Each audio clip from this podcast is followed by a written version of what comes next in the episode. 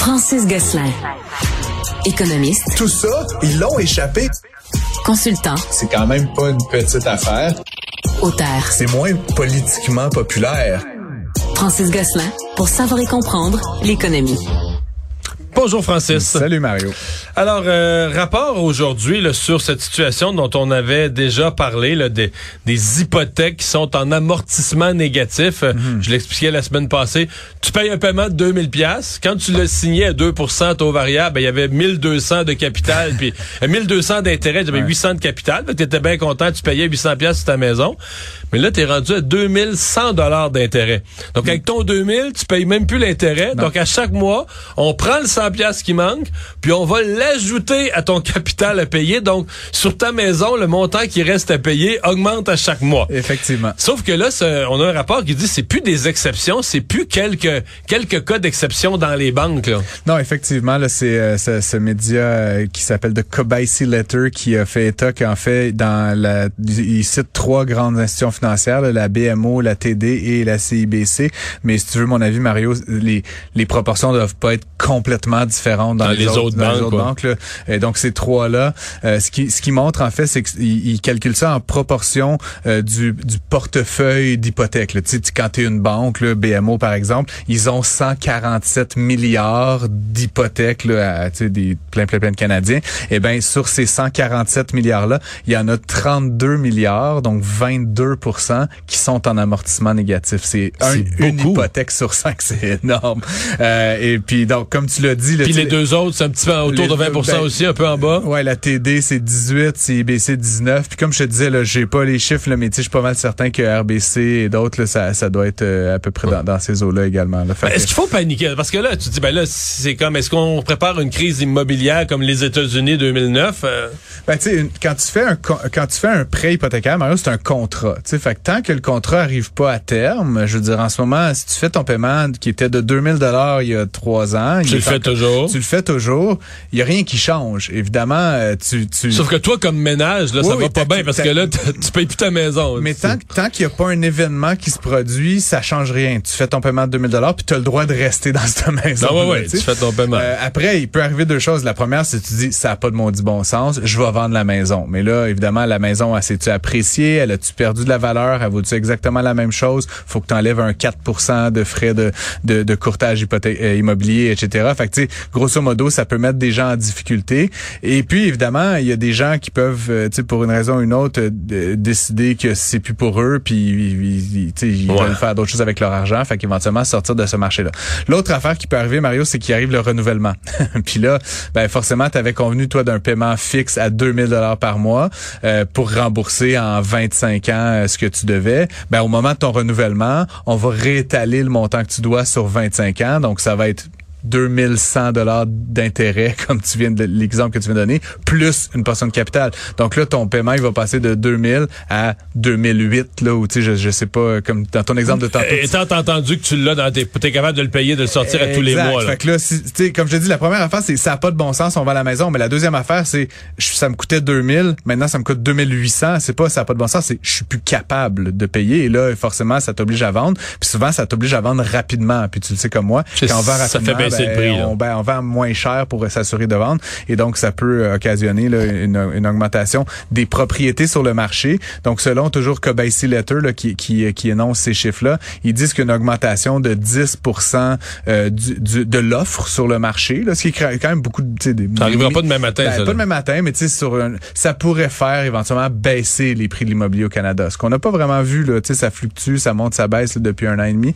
euh, mais ça pourrait faire baisser. Et donc, c'est quelque chose sur lequel on va regarder un œil. Mais comme je te dis, je, je pense pas qu'il y a le péril dans la demeure demain matin pour Mais en même temps, toutes nos banques, euh, toutes nos banques, quand ils ont présenté leurs états financiers, c'est pas la meilleure année, les profits sont un peu en baisse, mais elles ont toutes inclus. Je me souviens, à chaque fois qu'il y a un article de journal cet, été là, sur les, les profits des banques, là, il y a toujours un paragraphe pour dire qu'ils se sont mis des énormes provisions pour perte. Donc, les banques font le calcul que ça, s'il va y avoir des problèmes. Là. Puis encore une fois, selon le moment où tu as- où la maison, la propriété a été achetée, puis ce qui survient là, tu sais, quelqu'un qui a acheté sa propriété il y a quatre ans, par exemple, ben, tu le sais, Mario, les, les valeurs immobilières ont explosé au Canada. Par contre, quelqu'un qui a acheté au plus haut de la pandémie, ou à 2021, l'année où les records ont été battus d'augmentation de prix, là, là tu, peux avoir, tu, peux avoir, du monde mal pris. Là. Mais dans tout ce jeu-là, faut regarder les grands chiffres. C'est ça que je dis quand tu dis les banques se sont mis de l'argent de côté. Oui, euh, dans le jargon technique, on appelle ça des prêts non performants, c'est-à-dire c'est des prêts qu'on a consentis à des gens que le monde ils sont pas capables de rembourser. Là, c'est pas une faillite, c'est juste le prêt spécifiquement, la personne n'est plus capable d'assumer le paiement. Et donc là, ça oblige les banques, à ressaisir la maison. Là, les banques, ils aiment pas ça. Les banques, ils veulent pas avoir des maisons sur dans leurs états financiers. Ils veulent des prêts puis des, des de l'épargne. Fait qu'éventuellement, ils donnent ça rapidement à des à des syndics là, pour, pour revendre. Mais bref, ça, généralement, ils assument une perte. Donc tu nous dis pas de panique, mais c'est certainement quelque chose à surveiller. Ah oui, oui, c'est certain. Puis tu sais, comme je reviens sur cette, cette, cette tendance, Mario, de, de, de paiement fixe, qui est très bien quand tu fais ton budget, mais qui, quand on vu une augmentation rapide du taux euh, directeur comme on l'a vécu dans ben, la dernière année, ben c'est juste. On peut-tu dire que ceux qui ont conçu cette façon-là de faire les hypothèques c'était dit, voyons, les taux augmenteront jamais de, de 5 5% dans la même année, là, voyons. Exactement. mais, c'est pas juste qu'ils ont augmenté de 5% Mario, c'est qu'ils partaient de zéro. S'ils étaient passés de 5 à 10, c'est plate, mais ça fait augmenter d'une certaine proportion. Mais quand tu passes de 0 à 5, ça, l'effet démultiplicateur est ah plus grand. Et donc, c'est ça qui fait mal, évidemment. Puis qui était, qui était un peu inattendu, on va se dire. Vraiment, vraiment. Les gens, même moi, je tablais sur un 2% 2,5, 3 d'augmentation dans une année. Finalement, on a eu euh, juste hmm. en 2022 le 4,5 puis un autre demi-point début 2023. Tu nous parles de la grève dans l'automobile, ça se poursuit? Ben oui, ça se poursuit. Jour 4 hein, de cette grève-là, je rappelle un petit peu là, rapidement, c'est un syndicat qui représente les travailleurs pour euh, les trois grands fabricants américains là, que sont euh, Stellantis, euh, GM et Ford.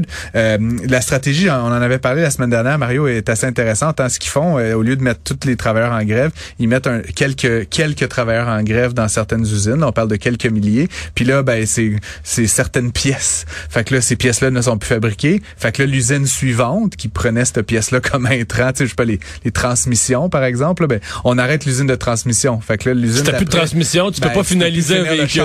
fait que là, ceux-là, ils sont pas en grève, mais là, ça oblige. Là, c'est ce qu'on apprenait aujourd'hui. Ça oblige les manufacturiers à mettre les gens, euh, à les mettre à pied. Mais là, ça a des coûts plus importants. C'est plus de la grève. Tu sais, ça coûte pas de l'argent au syndicat, etc. Fait que c'est assez smart comme stratégie euh, du point de vue de l'Union euh, des, des, travailleurs automobiles. Euh, jour 4, là, évidemment, c'est le début de ce qu'on pense va être un assez long conflit. Monsieur Biden, intéressant, là, je, je sais que tu aimes bien la politique américaine, Mario, mais c'est prononcé en faveur des travailleurs. Là, il joue évidemment sa game ouais, politique. Parce que démocrate plus du côté syndical. Ouais, mais Monsieur Biden n'a pas été historiquement le président des travailleurs. Là, c'est pas le, à ce titre-là. Des fois, Monsieur Trump est un petit peu plus plus. Euh, donne l'impression. Tout ça est un spectacle, mais, euh, ouais, tu sais. Ça, va être intéressant. Il dit évidemment là, dans toutes ses, communications là, que les milliards de profits qui ont été faits par les compagnies euh, automobiles devraient être distribués, etc. Puis je voulais juste, tu Mario, un, grand, grand gagnant là-dedans, tu sais, c'est qui? C'est Tesla. ah ouais. ben oui, parce que tu sais, la game qui est en train de se jouer, notamment par-delà les conditions de travail, c'est la transition vers des véhicules électriques que les trois grands manufacturiers de Détroit essaient de, de naviguer. Tesla est déjà comme un peu en avance du point de vue technologique, assemblage, et pas syndiqué. euh, et donc là, en arrêtant la production pendant plusieurs semaines, plusieurs mois, en mettant peut-être un certain doute sur euh, ces marques-là, ben, qui gagne, évidemment, ben, c'est l'autre manufacturier américain qui est déjà en avance de la parade sur les véhicules électriques. Et donc, je j'imagine que M. Musk doit se frotter les mains actuellement de manière un peu cynique, mais quand même. Il faut produire de l'électricité au Québec, on l'a dit, et une des choses rapides que Hydro-Québec peut faire, c'est des appels d'offres pour euh, de l'énergie éolienne.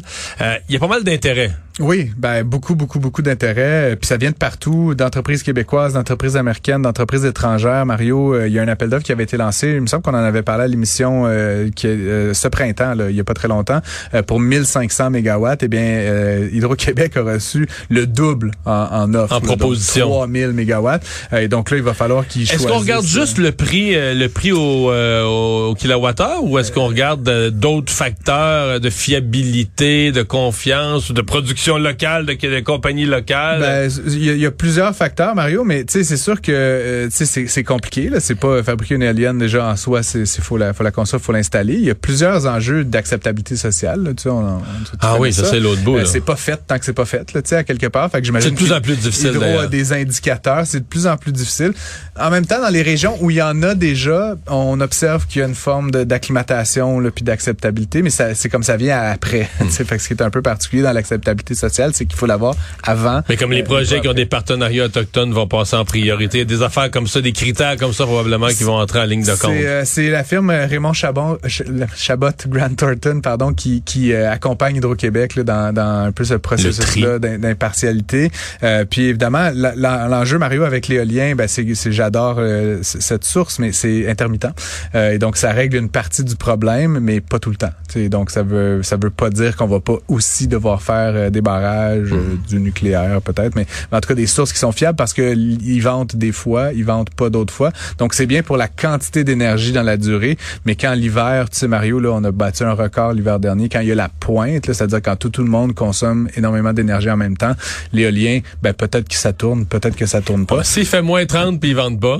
Et puis je pense, euh, Mario, je suis vraiment pas un expert, mais je pense qu'à moins 30, en plus, les éoliennes, ils tournent pas. Ah oui. Euh, parce que le mécanisme, là, et tout ça, Il- c'est- c'est pas bon. L'huile est trop épaisse. ben, je, que je te dis, je suis pas un ingénieur, mais mais il y a quelque chose de même. Là, Ouais, ouais, je un- raison. Fait que non seulement tu es en pointe parce que plus il fait froid, plus on a besoin d'énergie pour se chauffer, mais en plus tu perds cet approvisionnement-là. Donc ça veut pas dire qu'on va pas faire euh, mille et un autres projets euh, de barrage, de- de de- d'autres formes plus régulières.